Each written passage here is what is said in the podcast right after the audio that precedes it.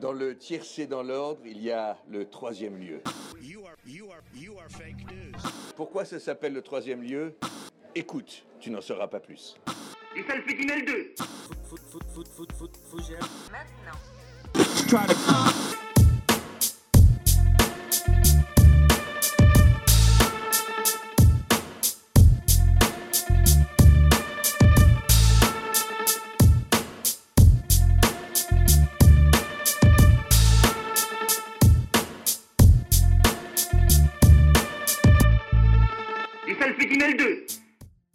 Oh mon pote, attends que je m'installe, il y a encore de la poussière partout, on ouvre l'ordi, c'est bon Théo, on a enfin accès au studio. Enfin, enfin, après des mois et des mois de blocus, on a enfin accès à ce magnifique studio tout beau et tout neuf. Et donc là, on est au mois de juin, il fait chaud, on est tout seul au studio, on est même tout seul à la fac, mais pour partir sur une bonne note, pour préparer les vacances, on vous a quand même concocté un podcasting, ce programme qui est l'essence même de cette radio, le troisième lieu, donc pour un deuxième épisode de cette saison 6. Et au programme, on va retrouver On va retrouver du coup un nouveau podcasting. Et oui, pour les personnes qui vont partir à Punta Cana, bah faut bien un petit podcasting quand même dans l'avion, ça fait plaisir. Alors, pour ce nouveau podcasting, nous avons la crème de la crème. On va commencer tranquillement avec un petit animé qui se nomme Slam Dunk et c'est Oumar qui va vous en parler. Puis on va retrouver Justine qui va nous parler d'une corrélation qu'on fait assez souvent entre le sport et la politique. Ensuite, on va retrouver un petit nouveau qui s'appelle Thomas et il va nous parler d'un projet qui est le RER urbain Et puis, euh, suite de Thomas, on va à nouveau retrouver Justine. Et elle va nous faire un peu voyager puisque nous allons partir en Amérique centrale du côté du Panama et de l'Honduras. En effet, sa chronique s'appelle La guerre du football. Et enfin, nous allons finir par une chronique du président, qui est le plus beau, qui est le plus fort. Et notre fameux président, bah, il est accompagné d'un petit nouveau qui s'appelle Axel. Et ils vont nous parler de quelque chose que les twittos connaissent très très bien, la Fédération française de la loose. Bah merci pour les petits mots Théo, mais tu ne toucheras pas les sous de la subvention, même si tu me donnes de beaux objectifs. Mince. Non, merci beaucoup. merci beaucoup Théo pour cette intro, et puis on vous souhaite à tous une bonne écoute. Allez, bonne écoute à tout le monde. Dans le tiercé dans l'ordre, il y a le troisième lieu. Bonjour à tous, c'est Oumar, le plus sportif des journalistes du troisième lieu. J'espère que vous allez bien. Aujourd'hui, nous allons vous parler d'un manga sportif avec la thématique du basket. On va partir dans les années 90 avec un manga intitulé Slam Dunk.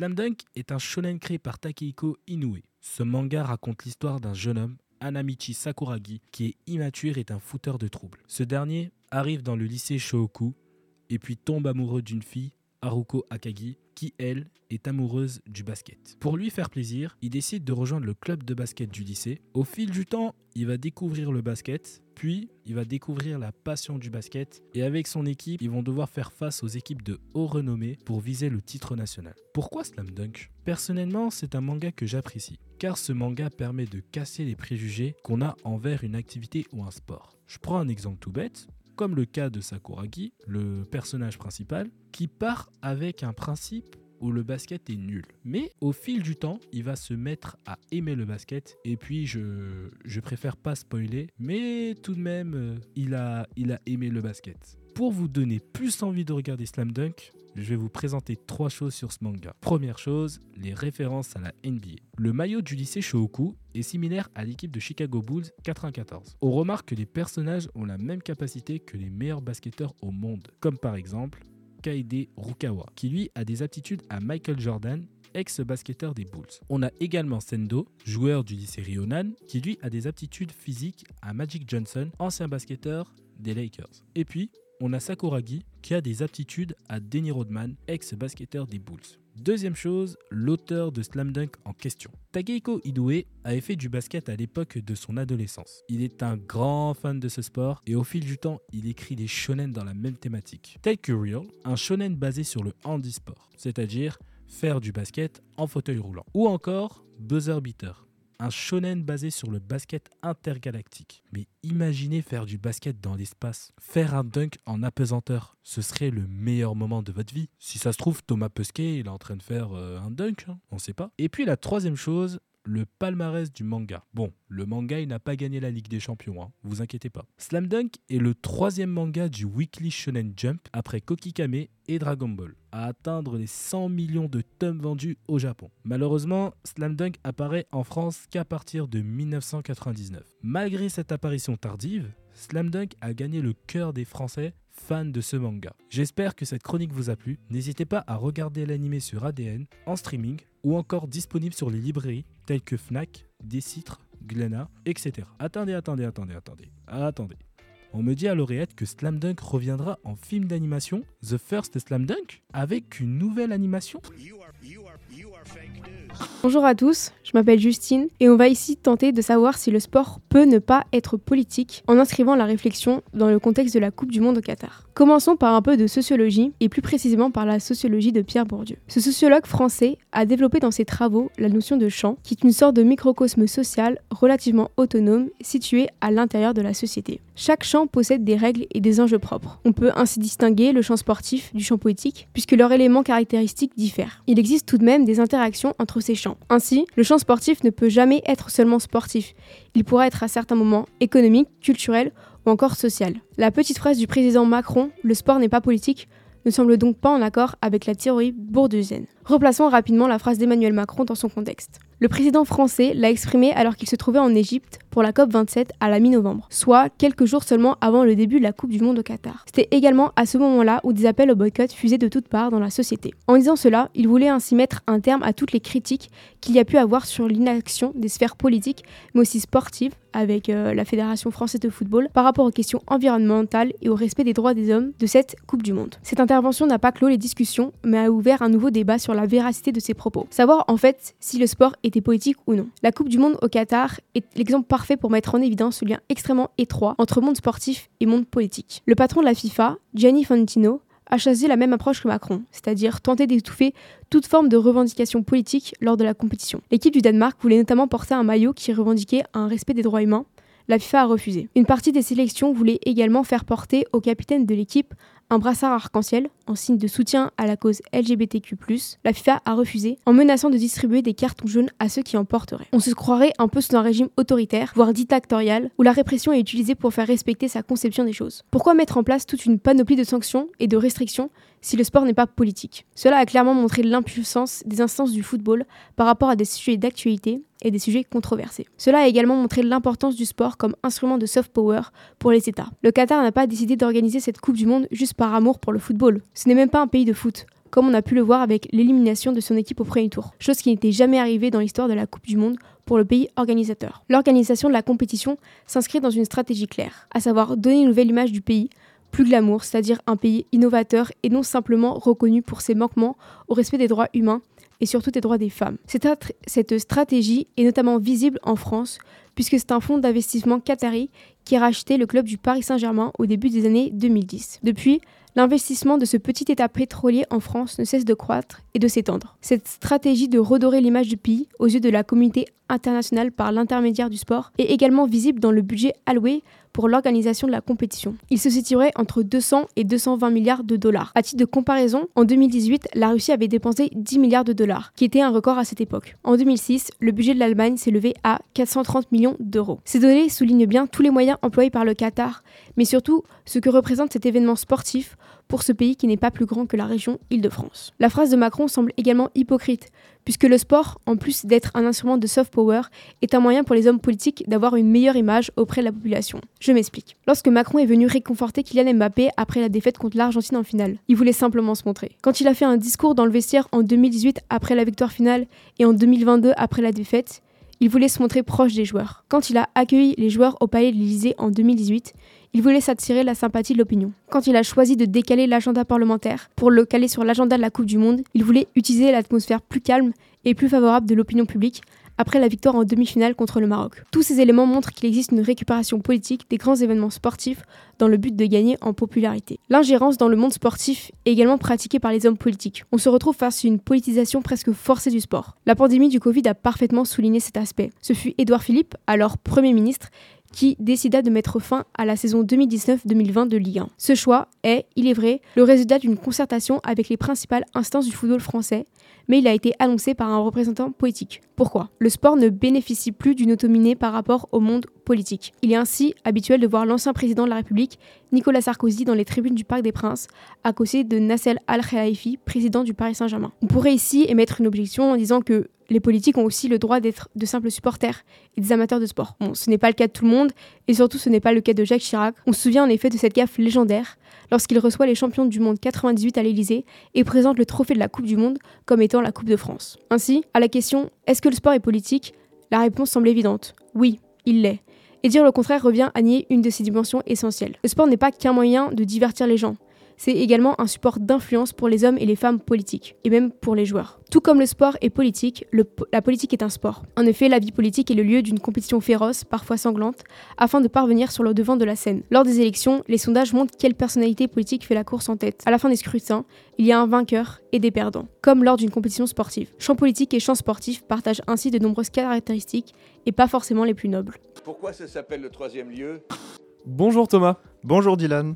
Aujourd'hui, tu nous parles d'un projet qui concerne la mobilité au sein de l'agglomération lyonnaise, c'est ça? En effet, on va parler des transports en commun. Dans une vidéo publiée sur sa chaîne YouTube le 27 novembre dernier, le président Emmanuel Macron a annoncé son objectif de développer un réseau de RER dans 10 métropoles françaises. Alors même s'il n'a pas cité quelles agglomérations pourraient être concernées, on pense bien évidemment à l'agglomération lyonnaise, parce que c'est la principale agglomération derrière Paris d'abord, mais aussi car un RER à la lyonnaise n'est pas une idée complètement révolutionnaire. En effet, c'est un projet qui revient souvent lors des échéances électorales, que ce soit à la métropole, au département ou à la région. Les origines de ce projet remontent à 2005. L'idée est de permettre aux habitants du Grand Lyon et aux habitants de la périphérie de transiter plus facilement entre leur domicile et leur lieu de travail ou d'études. Les acteurs concernés à l'époque, le Conseil général du Rhône et la municipalité lyonnaise, dirigée par Gérard Collomb, voulaient permettre une mutualisation des abonnements TER et TCL. L'objectif était aussi d'augmenter les cadences des trains pour renforcer les correspondances. Alors c'est un projet dont on peut déjà observer quelques prémices. Depuis la jeunesse de cette idée,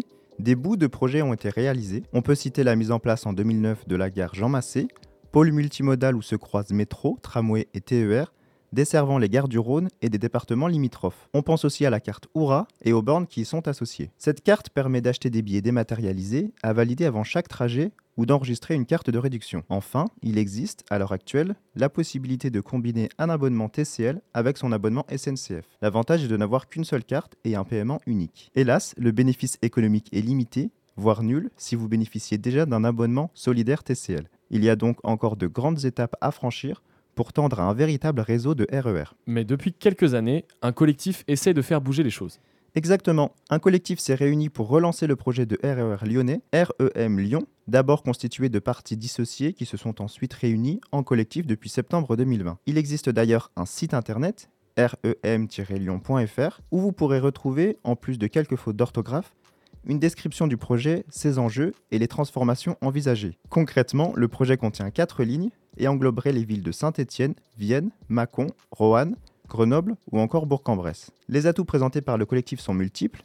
Économique d'abord, il ne serait plus nécessaire de cumuler un abonnement TER en plus d'un abonnement TCL. Les deux seraient fusionnés en un seul. Autre avantage, rendre la métropole plus accessible et améliorer les correspondances entre les modes de transport. Enfin, le REM Lyon permettrait à terme de décongestionner la métropole en réduisant drastiquement le nombre de voitures et ainsi améliorer la qualité de l'air. Du côté des élus politiques, que pense-t-on de ce projet de E RER D'abord soutenu par des élus du centre et de droite, le projet est plutôt bien accueilli par l'ensemble des acteurs politiques. Laurent Vauquier, président de la région, et Bruno Bernard, président de la métropole, se disent prêts à travailler ensemble sur le projet et le maire de Lyon, Grégory Doucet, s'en félicite lui aussi. Pourtant, le projet reste pour l'instant au ralenti. Raison principale, l'argent. La métropole et la région semblent loin d'un accord de financement et elles espèrent toutes deux un coup de pouce de l'État. Et puis, il y a comme toujours en politique des questions d'ego. La métropole gère les TCL, la région gère les TER, il faut donc que chacune accepte de partager son gâteau. Dans tous les cas, des discussions sont en cours ou proches de l'être. Elisabeth Borne avait annoncé des concertations avec les acteurs locaux courant mars. Cependant, il n'est pas impossible que la Première ministre ait des choses plus urgentes à régler en ce moment. Mais pour voir le jour, ce projet nécessite de gros investissements à tous les niveaux. Quoi qu'il en soit, ce projet a encore besoin de temps pour voir le jour. Outre un accord entre les acteurs, il faut aussi recruter du personnel.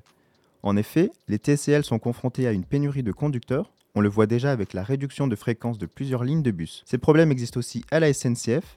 Là, ce sont surtout des cheminots chargés de la maintenance qu'il manque en priorité. En effet, les TCL sont confrontés à une pénurie de conducteurs, on le voit déjà avec la réduction de fréquence de plusieurs lignes de bus. Ces problèmes existent aussi à la SNCF, là ce sont surtout des cheminots chargés de la maintenance qu'il manque en priorité. Difficile donc d'augmenter la fréquence des transports en commun sans conducteurs et sans agents de maintenance. Et puis il y a aussi toute la partie logistique, sans trop entrer dans les clichés, les retards restent monnaie courante à la SNCF. Du côté des TCL, le réseau doit réussir à surmonter ces nombreuses pannes concernant le métro notamment, depuis l'automatisation de la ligne B. Enfin, il faudra pour les usagers une plateforme intuitive et ergonomique pour organiser leur trajet. Les nombreuses critiques concernant l'application SNCF Connect autorisent une certaine perplexité. En tout cas, on a hâte de savoir quelle tournure prendra ce projet à l'avenir et s'il a des chances d'aboutir. En attendant, on prend notre mal en patience et si on habite hors de la métropole, on paie nos deux abonnements de train et de transport en commun avec, dans un coin de la tête, toujours cette crainte d'arriver en retard à la fac ou au travail.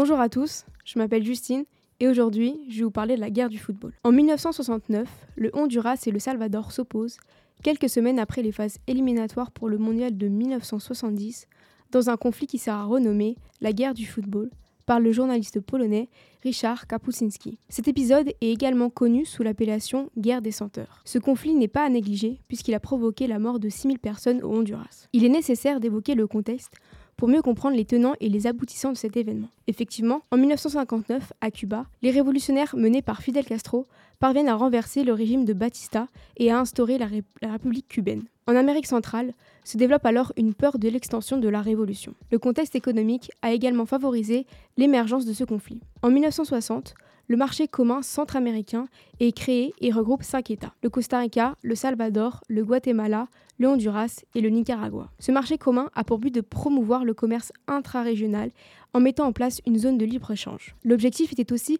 d'en finir avec la dépendance aux matières premières et aux capitaux étrangers. Le Salvador, qui était déjà industrialisé, s'est retrouvé favorisé face à un Honduras sous-développé.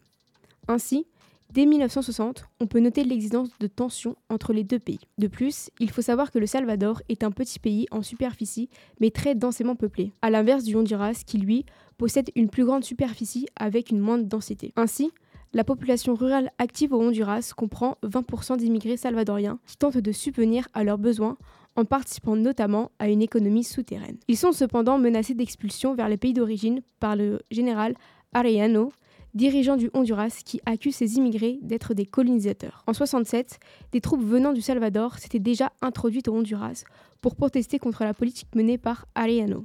Cette première guerre a été évitée grâce à l'action des États-Unis notamment. Tous ces éléments historiques, géopolitiques, économiques ou encore démographiques ont ainsi participé à l'apparition mais surtout à l'exacerbation des tensions entre les deux États. Toutefois, le catalyseur a été ce match de football, ou plutôt ces matchs, qui ont opposé les deux pays dans le cadre des éliminatoires de la Coupe du Monde de 1970. Les supporters des deux équipes ont joué un rôle majeur.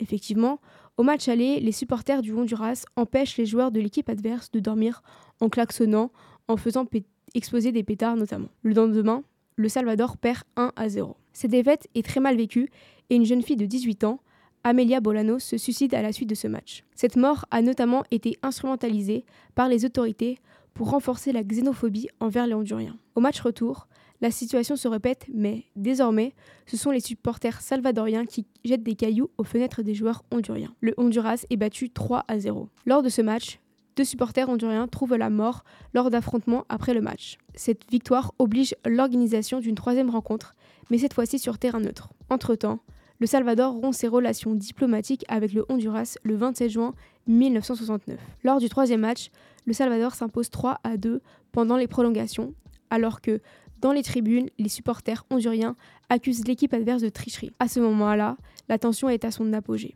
Face à l'absence de réaction de l'OEA, l'Organisation des États américains, par rapport aux persécutions subies par les citoyens salvadoriens au Honduras, le Salvador envahit le Honduras le 14 juillet 1969. La réaction de ce dernier ne se fait pas attendre. La situation n'a pas le temps de s'empirer puisque dès le 18 juillet, l'OEA intervient. De cet affrontement, le Salvador parvient à obtenir l'arrêt des persécutions contre ses ressortissants, mais en échange, ses troupes doivent se retirer du sol hondurien. Cette guerre des senteurs a provoqué la mort de 3000 à 6000 personnes. 15 000 citoyens se sont retrouvés blessés et 100 000 Salvadoriens ont été expulsés du Honduras. Ce conflit se clôt finalement en 80 avec un traité de paix. Toutefois, la dispute territoriale à l'origine du conflit n'est résolue qu'en 92 par la Cour internationale de justice. De plus, le marché commun centra-américain a subi une interruption de 22 ans en raison de ce conflit. Il a eu donc un impact majeur pour toute la région. Cette guerre du football montre bien comment un événement sportif peut participer à l'exacerbation des tensions déjà existantes entre deux États. Toutefois, certains considèrent que ces trois matchs de football n'ont pas provoqué le conflit et que son origine est liée à d'autres facteurs. Elle est tout aussi insolite, c'est la FFL, la Fédération française de la loose. Si vous ne la connaissez pas, sachez que vous manquez quelque chose. Mais pas de panique, Dylan et Axel sont là pour vous raconter son histoire. Oh Dylan, t'as vu, on a encore fini second dans un tournoi. Comment ça encore deuxième? Aux Six Nations, tu veux dire? Eh oui, on a gagné contre le Pays de Galles, mais on finit second derrière l'Irlande au tournoi des Six Nations. Ouais, mais bon, c'est pas mal, et puis on prépare bien la Coupe du Monde en septembre comme ça. Certes, mais regarde, défaite de l'équipe de France de basket en finale des JO de Tokyo face aux États-Unis, suivie d'une défaite en finale de l'Eurobasket face aux Espagnols, deux fois deuxième, ensuite pour le football en finale de la Coupe du Monde, défaite face à l'Argentine, et pour finir l'équipe de France de handball qui perd également en finale au championnat du monde face au Danemark. Pourtant, on remarque que le sport collectif français se voit en pleine progression, et notamment depuis que la France, aux Jeux Olympiques de Tokyo, a atteint la 8 place au classement des médailles. Cependant, une tragique tradition de la loose s'impose à nos Français, ce qui alimente un média principalement présent sur Twitter en réagissant à l'ensemble de ces défaites sportives. La Fédération française de la loose. Ils détournent avec humour la capacité française à briller dans toutes les compétitions, sans malheureusement parvenir à en sortir vainqueur, avec leur magnifique slogan Ensemble, célébrons la France qui perd. Alors justement, Axel, c'est quoi la FFL vous le savez, le sport français est surtout organisé autour de fédérations. Il y en a plus de 115 dans notre, pays pour rassembler les quelques 180 000 associations sportives françaises présentes sur tout le territoire. Et il se trouve qu'une irréductible poignée de Gaulois se démarque des autres par une fédération attirée à une doctrine rarement mise en exergue par une fédération classique, c'est la Fédération de la loose. De son acronyme FFL, c'est une fédération qui célèbre l'art de perdre. Tout simplement, l'histoire d'une blague entre amis qui se trouve être aujourd'hui bien plus sérieuse que vous ne le pensez. Comme je vous l'ai dit, la Fédé de la loose, c'est d'abord une passion commune pour la défaite, partagée entre quatre copains. Et attention, bon courage pour retenir les noms Alex, Antoine, Antoine et Antoine. Voilà, des amis qui font naître un blog puis une page Facebook en 2015, une bande d'amis fans de sport qui, comme ils le disent eux-mêmes, le manque de talent et de persévérance les écartera du haut niveau et même du moyen niveau. Se contentant de discuter et de partager cette France qui perd, qu'ils aiment tant, leur credo résumé en une phrase, cet amour de la défaite à la française, fait-il de la France un pays de losers pour autant?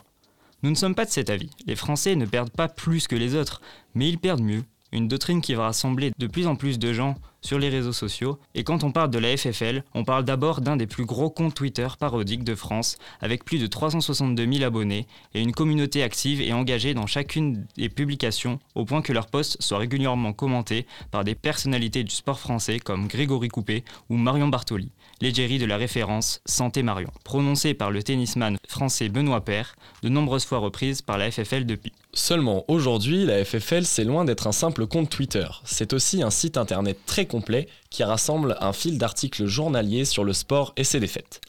Des quiz sur de nombreuses disciplines, une boutique avec une multitude de goodies allant du mug à la tenue de cycliste aux couleurs de la FFL. Ils ont également mis au point une newsletter, ici la Letter forcément, où la FFL relaye des informations hebdomadaires sur le sport afin de rester attentif aux dernières actualités. Elle est également accompagnée d'un agenda des potentiels loses de la semaine, car après l'histoire de la remontada du Barça contre le PSG, il est obligatoire de tout anticiper. C'est aussi en librairie que vous pouvez retrouver avec la Bible de la loose du sport français, et vous pouvez même demander votre licence à la FFL. Oui, comme dans un club de sport classique, vous pouvez souscrire à une licence. D'accord, mais concrètement, elle sert à quoi cette licence? Eh bah, comme le définissent les créateurs, à rien. Si ce n'est de pouvoir élever ton statut dans la société, elle te servira également à justifier de façon imparable chacun de tes échecs sportifs à venir. Au final, vous pouvez retrouver la FFL sur Twitter, Facebook, Instagram, TikTok, en newsletter et bien évidemment sur leur site une blague qui n'en est plus seulement une. Et moi aussi d'ailleurs j'ai entendu parler de, quelques rêves de la FFL sur Twitter et sur les réseaux. C'est quoi cette histoire de pancarte Allez Alain Philippe Autant sur le Tour de France je connais le coureur et double champion du monde Julien Alain Philippe, mais Alain Philippe vraiment j'ai pas. Tu sais, sur le Tour de France, il y a beaucoup de monde. Ouais. Et donc beaucoup de spectateurs, avec souvent des déguisements et des pancartes. Eh bien malheureusement, sur le Tour de France, il y a des dérives et des comportements de spectateurs pas toujours prudents. Comme pendant l'édition 2019 où une spectatrice avait fait tomber une bonne partie du peloton dans une violente chute car elle avait brandi une pancarte Allez Opi Omi qui soit dit en passant signifie Allez Papi et Mamie en allemand, donc rien à voir avec le Tour de France. Bref, pour revenir sur la FFL, en annonçant leur présence lors de la 9 étape du Tour entre Aigle et Châtel cette année, ils sondent leurs abonnés sur Twitter pour leur demander quel message inscrire sur leur pancarte. Et avec plus de 600 retweets, c'est la formule Allez Alain Philippe qui est retenue, une ressemblance phonétique qui fait référence au français Julien Alaphilippe, absent de cette édition du Tour, mais aussi aux foules très hétéroclites qui se rendent sur le bord des routes du Tour de France. Une blague qui fut immortalisée par un photographe du Tour qui, pendant la grimpe du coureur français Thibaut Pinot, lui aussi souvent cité dans les tweets de la FFL, photographie en second plan l'immense et maintenant légendaire pancarte Allez Alain Philippe. Une blague douteuse portée de manière assumée qui va connaître un immense succès, au point que nous verrons fleurir nombre de pancartes avec le même slogan sur tout le reste du tour. Une pancarte bien plus amusante et qui, cette fois-ci, ne blesse personne. Et pour citer la FFL sur cet événement, cette histoire n'a absolument aucun sens du début à la fin, et c'est fabuleux. La FFL est donc sous un format de journal quotidien sur son site internet, en reliant des infos de la veille et du jour, notamment les résultats sportifs et les matchs à venir, que ce soit sur le foot, le rugby, le hand, le cyclisme, la F1 ou même la MotoGP. La FFL rassemble des passionnés du sport dans toutes les disciplines, et quand ce n'est pas la victoire qui les fait sourire, alors ils s'amusent de la défaite, et incarnent parfaitement le rire nerveux de l'autodérision. Source La Voix du Nord et ffloose.com. Merci beaucoup à Dylan et Axel pour cette chronique pleine de second degré sur la Fédé de la loose.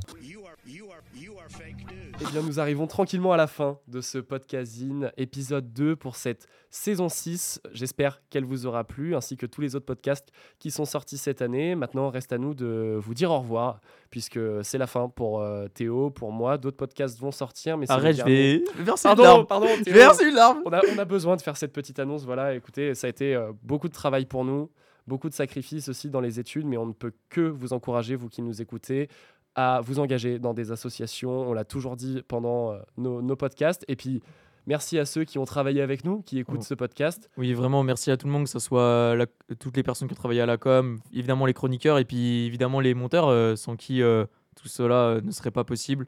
Donc, gros big up à Terence et à, et à Dorian. Et honnêtement, j'ai qu'une chose à vous dire faites de la radio. Merci Théo, on va finir sur ces mots. Euh, je sais plus trop quoi dire, gars. C'est fini, je vais, je vais lâcher de larmichette. Allez, Bravo. viens faire un câlin, viens Bravo faire un câlin. Viens, on se fait un câlin. Ah, Vas-y, viens faire un câlin. Salut tout le monde Maintenant.